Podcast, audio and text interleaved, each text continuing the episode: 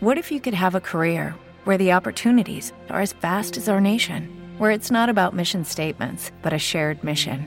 At U.S. Customs and Border Protection, we go beyond to protect more than borders from ship to shore, air to ground, cities to local communities. CBP agents and officers are keeping people safe. Join U.S. Customs and Border Protection and go beyond for something far greater than yourself. Learn more at cbp.gov/careers.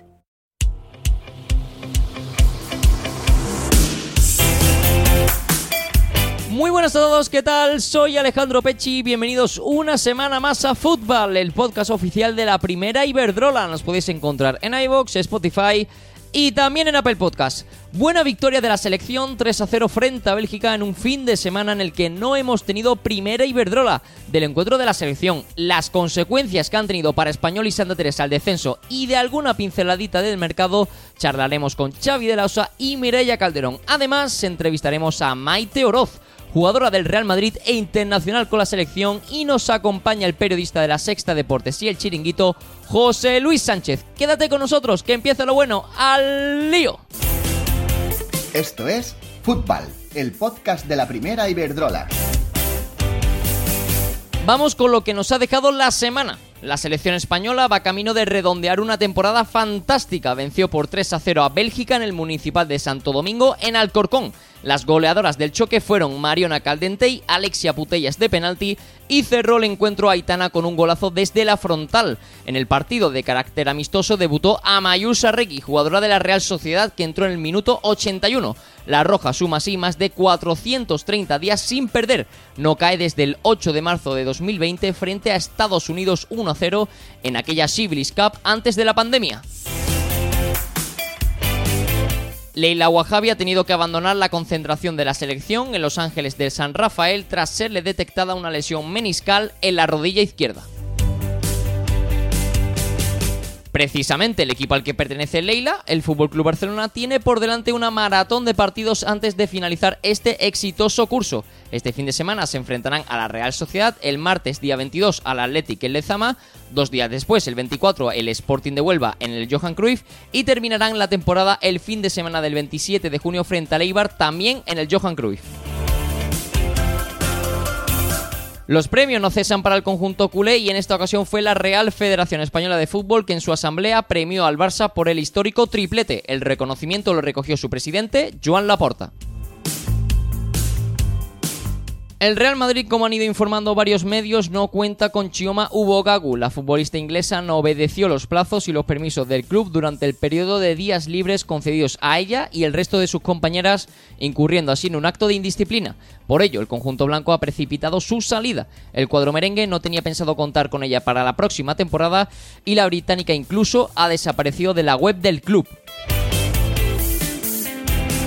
Renovación de Champions en el Levante. Eva Navarro seguirá vinculada al conjunto Granota una temporada más. Recordamos que la joven futbolista murciana sufrió una lesión de ligamento cruzado en su rodilla izquierda en marzo.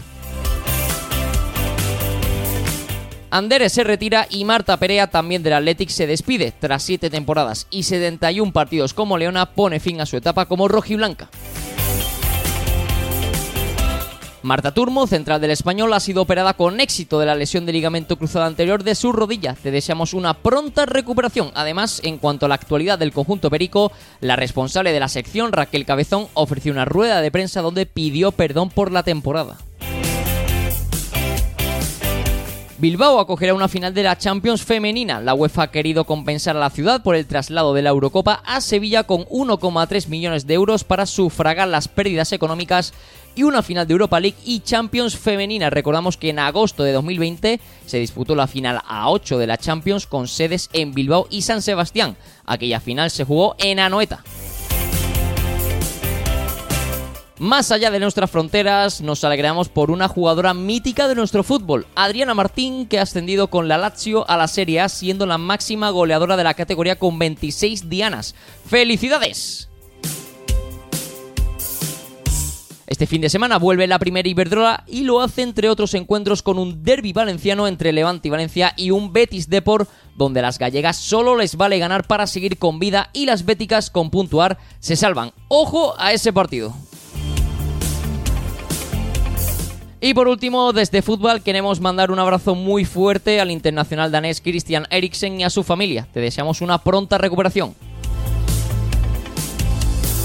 Y ahora sí, vamos con la entrevista.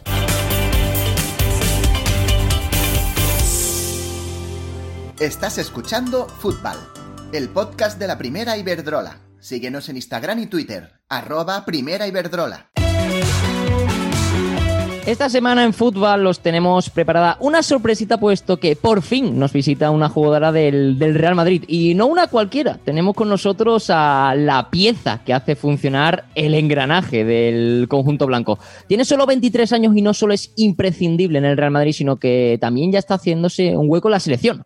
Hablo de la jugadora navarra Maite Oroz, pero antes doy paso al periodista José Luis Sánchez. ¿Qué tal, José? ¿Cómo estás? ¿Qué tal? ¿Cómo estás, Alejandro? Sé que sigues mucho al, al, Real Madrid, así que te pregunto, ¿qué te ha parecido la temporada que ha firmado nuestra protagonista? Muy buena, muy buena. Yo creo que un poco paralela ¿no? al equipo. Empezó con algunas dudas, un poco adaptándose ¿no? a lo que significaba jugar en el Real Madrid y poco a poco cogieron una línea ascendente que ha significado una clasificación histórica para la Liga de Campeones. Yo creo que pese a la juventud ha demostrado mucho pozo, mucho temple, que no era fácil, ¿no? El primer año del Real Madrid femenino, mucha presión, muchos ojos y sin embargo la Navarra yo creo que ha rayado a un nivel muy notable. Ya quisiera, ¿eh? Luis Enrique, contar con una jugadora como, como Maite ahora a las puertas de, de la con Eurocopa. Esa personalidad. Por supuesto. Y, y, al Real Madrid, eh, ¿cómo lo has visto? ¿Esperabas que ya el primer año eh, se asentaran en zona Champions? Porque es cierto que tenían buen equipo, pero eran muchas piezas nuevas y encajar todas esas piezas en el puzzle no, no es nada sencillo. Yo pensé al principio que iban a pecar de algo de inexperiencia. Es verdad que tenía jugadores internacionales, jugadores extranjeras que le daban cierto pozo. Yo creo que también el producto nacional era interesante, con fichajes que yo creo que le han dado un plus pero creo que han sobrepasado las expectativas, eh, han superado al Atlético de Madrid, al Levante, a la Real Sociedad, la remontada de, del penúltimo partido yo creo que fue extraordinario, ¿no? El, ese, levantar ese 0-2 en contra en los últimos 15 minutos, eh, creo que fue un resultado que demuestra, ¿no? Lo que es este equipo, lo que puede llegar a ser, ¿no? Ahora tiene que, que entrar en la Liga de Campeones en la fase previa, pero es un salto de calidad y yo creo que va a reforzar el proyecto, ¿no? Que siempre el primer año es complicado, pero si hay que calificarlo, hay que calificarlo de sobresaliente porque con el Fútbol Club Barcelona ahora mismo es imposible que compitan por diferentes motivos. Así que yo creo que han dado el salto de calidad que necesitaban. Pues vamos a ver qué nos cuenta Maite Oroz. ¿Qué tal, Maite? ¿Dónde está? ¿Dónde te pillamos? Hola, muy buenas. Pues acabamos de llegar de entrenar. ¿Y qué tal? ¿Hace mucho calor? Sí, bastante, bastante. Bueno, cuéntanos, Maite, eh, ¿qué más difícil? ¿Hacerse un hueco en el centro del campo de la selección o clasificar al Real Madrid en su primer año para la Champions? Bueno, yo creo que las dos están siendo complicadas. Al final, yo creo que con el Madrid ninguna nos esperábamos llegar a donde hemos llegado. Yo creo que estamos haciendo una muy buena temporada. Y bueno, respecto a la selección, sabemos la dificultad que tiene entrar en ese once inicial. Al final, eh, están aquí las mejores de, España y eso se nota en cada entrenamiento y el nivel es, muy alto. Por lo tanto, eh, la exigencia es máxima y hay que intentar darlo todo en cada entrenamiento para, intentar ayudar al equipo, sea donde sea. Hablas de, exigencia. Eh, este año es tu primer año en el Real Madrid, pero, te pregunto, eh, tener ese escudo en el pecho, claro, te obliga a ganarlo prácticamente todo. Eh, ¿Se nota ese nivel de exigencia en el, en el conjunto blanco? Sí, está claro. Al final es un, es un club muy grande, por lo que el nivel y la exigencia es máxima en cada entrenamiento, en cada partido y somos conscientes de la exigencia que tiene estar en un, en un club tan grande. Y bueno, yo creo que lo hemos sabido llevar muy bien. Eh, como te he dicho, ninguna nos esperábamos estar donde estamos. La temporada que estamos haciendo es muy buena y nos toca terminar de rematar la temporada intentando conseguir ese, esa segunda plaza. Mira, eh, nos decía María John Park, que estuvo por aquí hace, hace muy poquito, que cuando llegó a Valdebebas por primera vez, nos decía que era más grande que su pueblo, Valdebebas. Yo no sé si tú cuando llegaste ahí, Maite, por primera vez, te hiciste esa pregunta o tuviste esa misma sensación. Sí, la verdad que yo no había estado nunca porque justo el año pasado, cuando nos tocaba enfrentar contra el tacón, no pudimos jugar allí. Y, y sí, la verdad que es como una ciudad, es, es increíble. O sea, las instalaciones son, son muy grandes, son pues lo más. Al final es un club muy grande, por lo que las instalaciones también están a ese nivel. Y es un gusto estar en ese club y poder entrenar en, en esas instalaciones y jugar, claro. Mm, eh, mira, nos acompaña por aquí José Luis Sánchez, periodista de, La Sexta, que de la, de la Sexta, no de La Secta, que, ahí me que ahí, que ahí me ha jugado una mala jugada la X, la X y que, que, os sigue mucho y que también quiere hacerte unas preguntas. ¿Qué tal, Maite? Buenos días. Oye, yo quería preguntarte cuando, para el, el, salto definitivo del fútbol femenino, cuando, por ejemplo, hay una promoción de la camiseta, como salió la semana pasada de la nueva temporada, y, estáis con ellos, rodáis con Hazard, con Cross, con Modri. ¿Qué supone eso para vosotras, para el fútbol femenino, es salir en un anuncio eh, con jugadores reconocidos a nivel mundial y que la gente se pregunte eh, quién está saliendo con ellos? ¿Qué significa para vosotras veros en, ese tipo de promociones? Bueno, yo creo que, cada vez está yendo a más, ¿no? Como tú dices, cada vez son más los, en los eventos en los que aparecemos y yo creo que eso nos está dando más visibilidad, visibilidad. Cada vez las niñas van teniendo más referentes femeninos porque, porque se nos ve más y yo creo que eso es muy positivo para el fútbol femenino y para el deporte femenino en general. ¿En qué notas tú en el día a día eh, la aparición del Real Madrid, el impacto del Real Madrid en el fútbol femenino? Bueno, yo creo que, cada vez es más la, gente que nos conoce, aunque todavía no sea como en el masculino, pero yo creo que la gente cada vez se interesa más por el fútbol femenino. Además, el ser jugadoras del Real Madrid, pues yo creo que también hace que, las chicas se fijen más el estar en un club tan importante. Y bueno, yo creo que, lo que te he dicho, al final las niñas cada vez van teniendo más referentes femeninos, se van fijando más en nosotras y eso es muy bueno para, para el deporte en general. Oye, cuando se está viendo Casemiro, Marcelo, cuando salen de entrenamiento y se quedan viendo un partido del Real Madrid femenino, que lo hemos visto muchas veces, ¿eso te da un, plus? te da un plus, dices, es, que, es, que, es que somos buenas nosotras. Sí, al final, no sé, el que se interesen también por el fútbol femenino, pues hace ver como, como el fútbol está teniendo muy positivo positivo, que se interese, sobre todo que lo vean para, nuestro, para nosotras es un placer porque al final son referentes en los que nosotras nos fijamos y el que vengan a animarnos pues es algo muy positivo y que vean que nosotras también sabemos jugar a fútbol y que lo sabemos hacer muy bien. Yo creo que al final el trabajo eh, que estáis haciendo, que ahora mismo a lo mejor la repercusión que tiene ahora mismo el fútbol femenino es un 5, pero lo que estáis haciendo va a significar llegar a 10, vosotras sois conscientes que estáis rompiendo muchas barreras, aunque ahora mismo eh, eh, la lucha que tenéis por los salarios, por ser profesionales, eh, por las audiencias de televisión, tener ese hueco, estáis peleando por un camino que dentro de 10 años será algo muy normal, pero que vosotras ahora mismo sois las que estáis luchando. Sí, claro, al final, bueno, tenemos que dar también las gracias a toda la gente que, que ha estado luchando todos estos años y que nos ha abierto las puertas, porque al final esto hace 10 años no era igual que ahora y dentro de 10 años tampoco será igual que ahora. Entonces hay que dar las gracias a todas esas mujeres que han abierto esas puertas y bueno, nosotras seguir haciéndolo como hasta ahora y para, el futuro que puedan tener las niñas que vienen pisando fuerte desde abajo. Eh, mira, Maite, eh, hace más o menos dos temporadas tuviste una lesión de rodilla muy grave. Eh, no sé si esa lesión supuso un antes y un después en tu carrera. ¿Te sientes ahora mucho mejor después de esa lesión?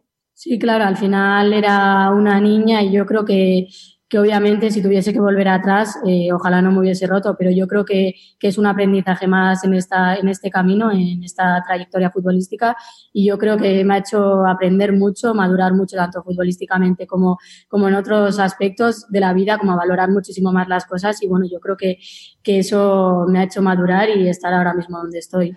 Eh, internamente vosotras allí en la, en la, concentración de la selección, porque te pillamos por ahí, eh, habláis mucho de la Eurocopa, habláis mucho de, que España realmente el año que viene puede hacer algo grande en Inglaterra. Bueno, a ver, yo creo que, es un objetivo que está ahí, ¿no? Pero yo creo que estamos centradas en cada partido. Esta convocatoria estamos pendientes en, conseguir estas dos victorias en estos dos amistosos y luego lo que venga, que tenga que venir. Pero obviamente nosotras vamos a ir a ganar cada partido y a intentar llegar lo más, lo más alto en, en esta Eurocopa. De la selección, ¿En qué jugadora te fijas? ¿Cuál es la que, la que te inspiras? ¿Cuál es incluso la que también te da más consejos? ¿Cuál es la que, la que más te llega a ti de, las que hay ahora en, la concentración y la que tienes el privilegio de compartir vestuario?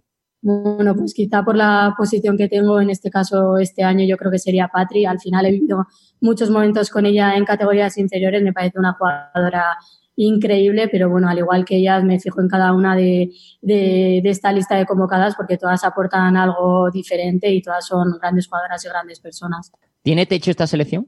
Bueno, yo creo que tenemos que ir partido a partido. Yo creo que, estamos centradas en eso, en intentar hacer lo mejor posible en cada, en cada partido, intentar mejorar y, bueno, eh, sacar eh, las, máximos, las máximas victorias posibles de aquí a la Eurocopa. Y ya la última, y nos vamos con la pregunta de ¿qué te ha hecho Marta Torrejón? Eh, ¿Cómo están siendo, digamos, estos días, ¿no? Con, la, con las nuevas, con las que han llegado por primera vez a la sección, a lo de Rosita, Hablo también de, Pina, de Amayur, que debutó contra Bélgica, también de Torrodá. Eh, em, tú hasta hace muy poquito también estabas en ese, en ese momento, ¿no? De llegar por primera vez. ¿Cómo, cómo están siendo esos primeros días de, también las nuevas, ¿no? Que han llegado en, esta semana. Sí, bueno, al igual que ellos son jugadoras que han pasado prácticamente por todas las categorías inferiores, son jugadoras jóvenes, pero que tienen muchísimo futuro, que tienen un gran fútbol. Y bueno, con algunas de ellas ya ha coincidido, por ejemplo, con Amayur en el Athletic y con otras en categorías inferiores. Y la verdad que, está siendo muy bien, o sea, lo están haciendo súper bien y, bueno, e intentar ayudarlas en lo máximo posible y, y que se adapten rápido, que lo están haciendo perfectamente. Y ya por último, la última pregunta te la va a hacer Marta Torrejón, jugadora del Barça, que estuvo aquí la semana pasada y que te ha dejado esta pregunta. Hola, soy Marta Torrejón y mi pregunta es, ¿a qué jugadora de tu equipo le habéis hecho más stickers? Puede ser o de la selección o del Madrid, eh, como, como la que tú elijas, la, que sea más troleable, ¿no? En, en, el vestuario con los stickers. Buah, pues no te sabría decir, la verdad. Eh, Alexia sí que ha mandado alguno que otro, pero tampoco hemos mandado muchos. Pero yo creo que la que más igual a Alexia, no sé. Pues Maitoroz, ha sido todo un placer ¿eh? y un honor poder tenerte en fútbol. Con 23 años, yo ya te digo que, eres todo un referente para todas esas niñas que, están empezando ahora a jugar al fútbol, que cada vez, eh, por fortuna, no pueden veros mucho más en televisión y en, y en los medios. Y de verdad, gracias por tu fútbol, que, es absolutamente de locos. Y cuídate mucho, Maite, ha sido todo un placer. Vale, muchas gracias a vosotros. Hasta Esto es Fútbol, el podcast de la primera Iberdrola. Suscríbete.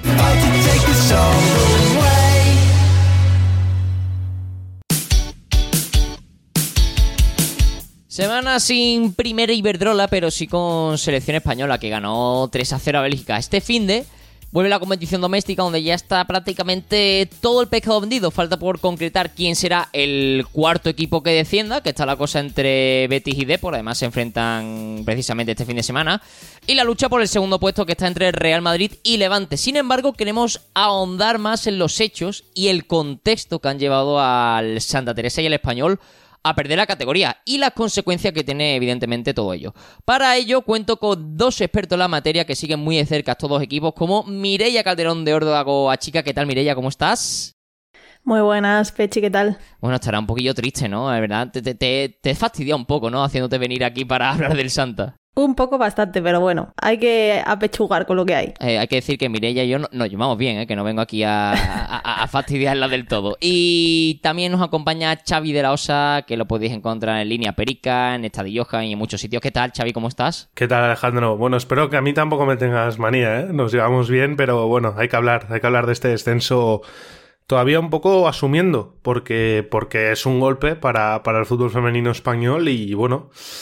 Veremos, veremos qué pasa. Es que el español, y ahora, ahora iré contigo, Xavi, pero el español hay que recordar que es el equipo que lleva más temporadas consecutivas en Primera División, 29, y además en el año del 50 aniversario, que es que se ha juntado todo, y hay que decir que lo del español ya llevaba años jugando con fuego, ¿eh? que algún año tenía que, que, quemarse ha sido este. Pero vamos a empezar con Mireia, vamos a empezar por el Santa, y te quiero preguntar directamente, ¿quién crees que tienen eh, quién o quiénes tienen la culpa del descenso del Santa. No sé si se veía venir o no esta temporada que el equipo no iba a mantener la categoría. Hombre, a ver, eh, yo creo que cuando se empezó la liga, los equipos ascendidos, que eran el Santa y el Eibar, pues estaban ahí, empezaron muy bien, la verdad, ganando sus partidos, jugando buenos partidos. Eh, yo creo que, dieron un poquito la sorpresa, pero es verdad que con los parones y demás, siempre le viene bien a, los grandes equipos, entre, entre comillas y, sin comillas, porque les cortas un poco la dinámica y eh, se sienten pues eh, como un poco eh, en ese sentido que les cuesta de nuevo arrancar después de una buena dinámica.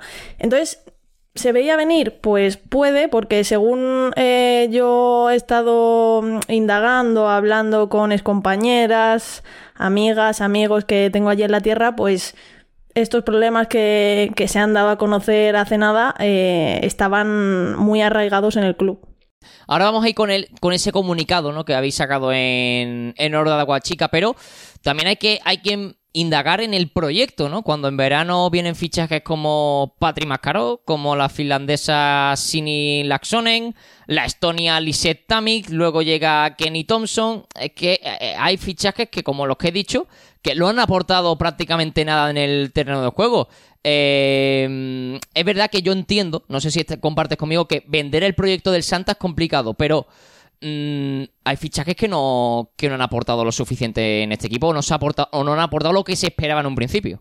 Lo dejaba entrever su capitana Estefa la semana pasada, que la tuvimos en Chica, que me preguntabas antes, ¿quién tiene o quiénes tienen la culpa de, este descenso? Ella nos decía que, que, era conjunta, la verdad es que es conjunta, pero aquí también está Xavi que cuando no te apoyan desde arriba es muy, pero que muy complicado sacar todo, todo adelante. Los fichajes que han venido Mm, se lo decía yo también a Estefan, no han dado la talla, eh, venían para contribuir a que el, proyecto siguiera un año más en primera y se ha visto que, pues prácticamente no, no, han aportado nada. Llegó Mellado para aportar goles y vemos que no. Y es que el juego del Santa Teresa, ahora aquí también eh, quiero hacer mención al cuerpo técnico, nunca ha sido algo por lo que haya destacado el equipo, porque intentaban jugar eh, con balones arriba y tampoco tenían a gente rápida.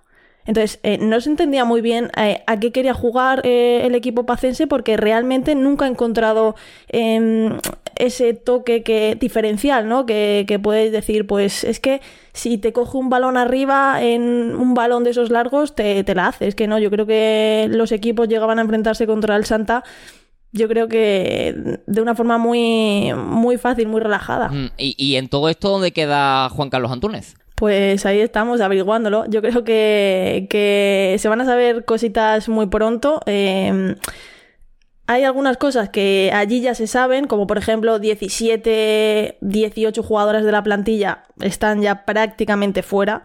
Entonces eso deja muy claro que, se han hecho las cosas mal, muy mal. Y, yo creo que, Juan Carlos, su, su época en el Santa Teresa, yo creo que ha acabado. Lleva años, ¿eh? Lleva muchos años Juan Carlos Antonio. Jugaba yo allí y ya estaba allí. fíjate, fíjate. Es cierto que, digamos que es uno de, estos entrenadores que han ayudado a que el Santa esté donde está, pero oye, cuando se acaba un ciclo, se acaba un ciclo y hay que renovar y, que entre gente nueva con, con ilusión, eh, con ideas nuevas, porque si al final se vuelve todo un bucle, se vuelve todo una, una rutina de la que no sale y yo creo que también es algo que lo que le ha pasado al, Santa. Y luego el comunicado que sacaste eh, a, la luz en o a Chica, que expuso la situación por la que estaba pasando la plantilla, ya lo has dicho, que prácticamente toda la plantilla no va a seguir la temporada que viene en el club. El tema de las vacaciones está sin motivo alguno desde el 7 al 14 de este mes, la entrevista del presidente en Cana Extremadura que dice que no tenían vacaciones del 13 de julio, las jugadoras y parte del cuerpo técnico que afirman sentirse solos en esta situación, ellas que que piden, lógicamente, que se las trate como profesionales, como ellas han sido durante toda la temporada. Eh, y luego el tema de que muchas jugadoras se van a, van a salir fuera, van a salir del club. Eh, eh, ¿Por qué se ha llegado a esta situación, Mirella? ¿Y qué futuro le espera al club? Yo creo que a situaciones así, también lo puede decir Xavi, se llega porque las jugadoras obviamente empiezan, suben a primera división, están con ilusión, con ganas, pero ven que desde arriba no se, le, no se les apoya, no se le transmite. A mí eh, me comentaron eh, que pierden el partido contra el Rayo, perdieron 5-0. Vale, perfecto. No dieron la talla, ellas lo saben. Pero, jolín, allí había directiva. Podrían haber bajado al vestuario como se ha hecho otros años atrás a por lo menos eh, darle una palmadita y decirle al año que viene vamos a intentar llegar otra vez a primera, no os preocupáis, sabemos que os habéis dejado el alma. Allí no se presentó nadie. Dos horas después ya volviendo a casa, les mandan un WhatsApp diciendo que tienen vacaciones durante una semana. Sin haber consultado al cuerpo técnico, sin haber consultado a jugadoras, nada de nada. O sea, se lo, se lo encuentran así y, todas mirándose en plan, ¿por qué? No sabemos por qué, con qué motivo. Entonces, eh, una situación que, ya viene em, de esta manera desde hace mucho tiempo atrás, pues yo creo que acaba mermando sobre todo incluso separando un poco al vestuario, porque hay jugadoras que se van a quedar y otras que se van a ir. Jugadoras que saben lo que está haciendo el Santa desde hace mucho tiempo y jugadoras que acaban de llegar y que ven con buenos ojos todo. Entonces yo creo que el Santa, en la situación en la que se va a quedar en Reto Iberdrola, que va a ser una Reto Iberdrola que, ojito, cuidado, lo va a tener muy difícil, sobre todo porque en Badajoz, no nos olvidemos de esto, está también el Badajoz, que está apostando mucho y muy fuerte por el fútbol femenino y, yo creo que el Badajoz le va a tomar la delantera al Santa Teresa y el Santa Teresa le va, a costar unos cuantos añitos volver a, lo que era. Uf, veremos, veremos, porque eso al final muchas jugadoras de la zona pues tirarán al Badajoz, imagino, porque ese es el club que ahora mismo, pues, como, como dice Mireya, más está apostando en la zona por el, por el fútbol femenino. Y vamos a pasar ahora al otro lado de, digamos, del ring, donde está el español, que también está ahí Xavi de la Osa. Em, porcentaje, voy a parecerme a, Marco Rayado. Porcentajes. Eh, ¿Quién tiene la culpa de todo esto? ¿Directiva, cuerpo técnico o jugadora? Así en porcentajes. A ver, te voy a dar los mismos porcentajes que le di a Marcos, que era 60% directiva o, dirección deportiva y después repartido el, restante a mitad entre jugadoras y, cuerpo técnico. Mm. Eh, ¿Había plantilla para salvarse? ¿O esto era una crónica de una muerte anunciada? Claro, a ver, ahora lo que diga ahora puede parecer ventajista. En, durante la temporada o cuando se confecciona la plantilla, daba la sensación que sí. Es decir, sí que esos cinco primeros partidos eh, con, victorias al inicio daba la sensación de, ostras, el español quizá puede tirar hasta media tabla.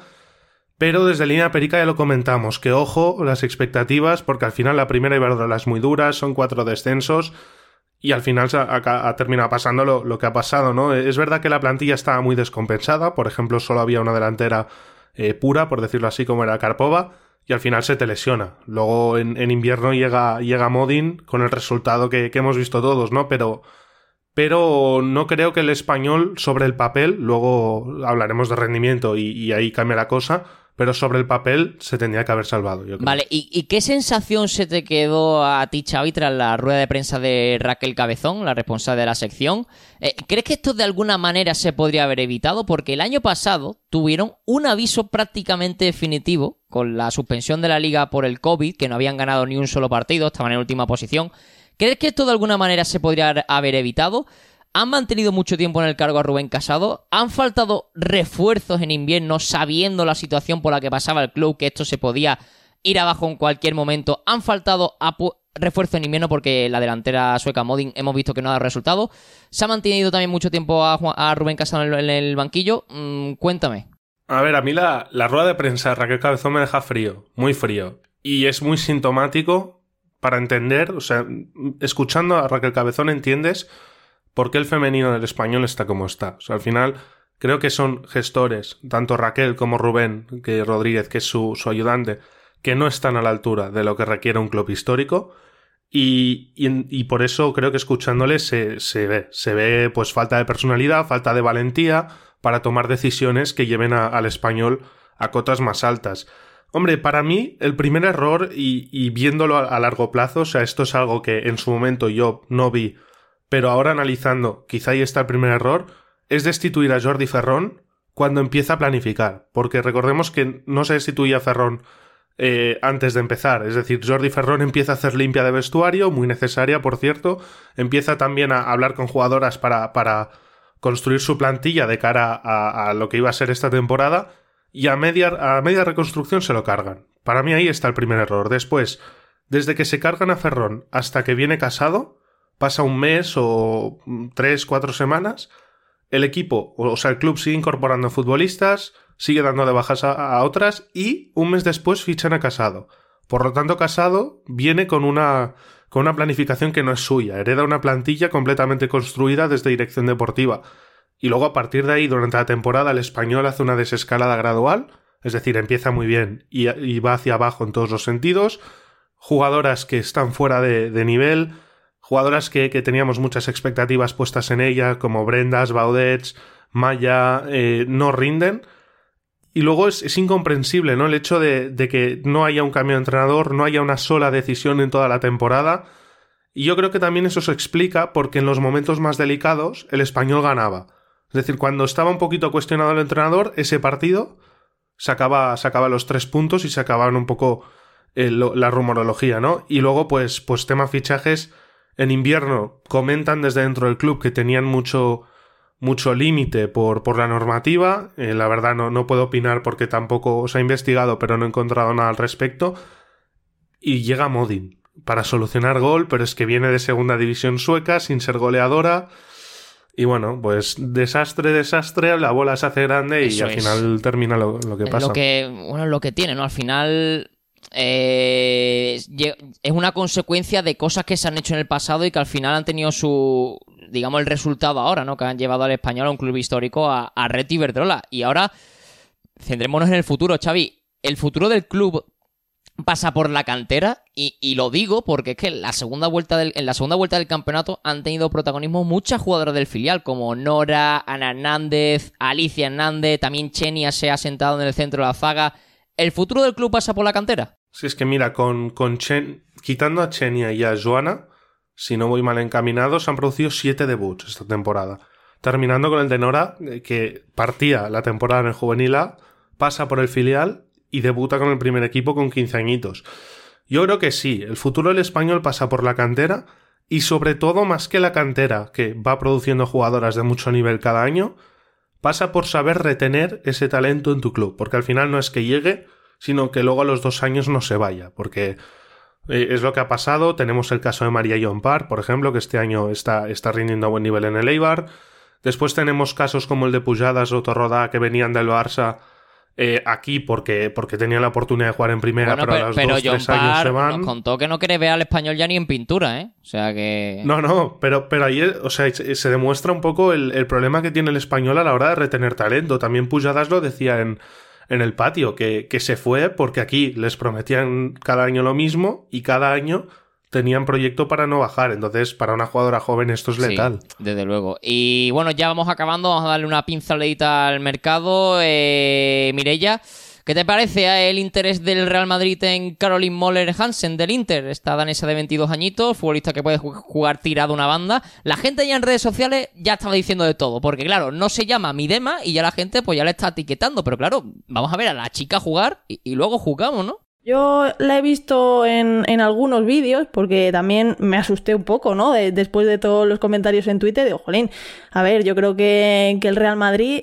mm, no va a fichar a, la primera que se encuentre por ahí, aunque se llame Hansen, ¿no? Y quiera hacer un símil al Barça, obviamente no, no es Graham, pero bueno, Mm, lo poco que la he visto, a mí mm, me gusta. Yo creo que, como dices tú, Pechi, hay que darle la oportunidad y dejarle jugar. El Real Madrid es un equipo muy bueno, con muy buenas individualidades, y yo creo que, jugando en el Real Madrid es fácil y, ¿por qué no? Ha hecho en el en, cuando estuvo en el Fortuna hizo 30 goles, ahora en el Inter creo que son 5.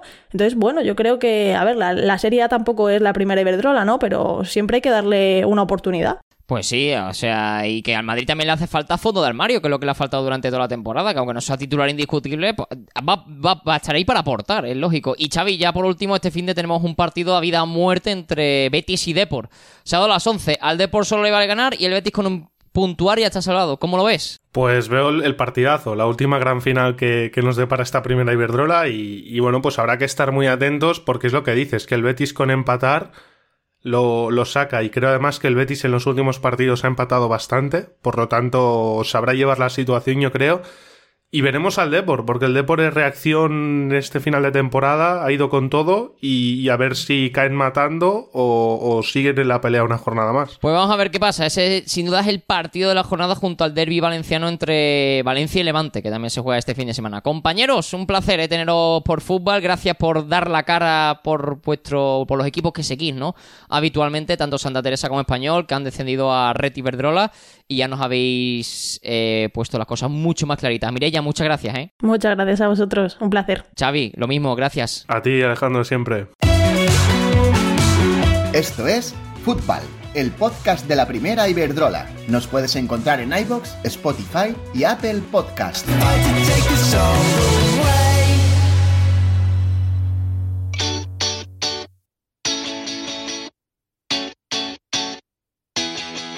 Y llegamos al final del capítulo número 38 de fútbol. Se despide un servidor, Alejandro Pecci. Recordad que nos podéis encontrar en iVoox, Spotify y Apple Podcast. No olviden suscribirse. Este fin de vuelve la primera Iberdrola. Y gracias por estar al otro lado. Sean muy felices, disfruten y tengan cuidadito con el calor que ya aprieta. ¡Adiós!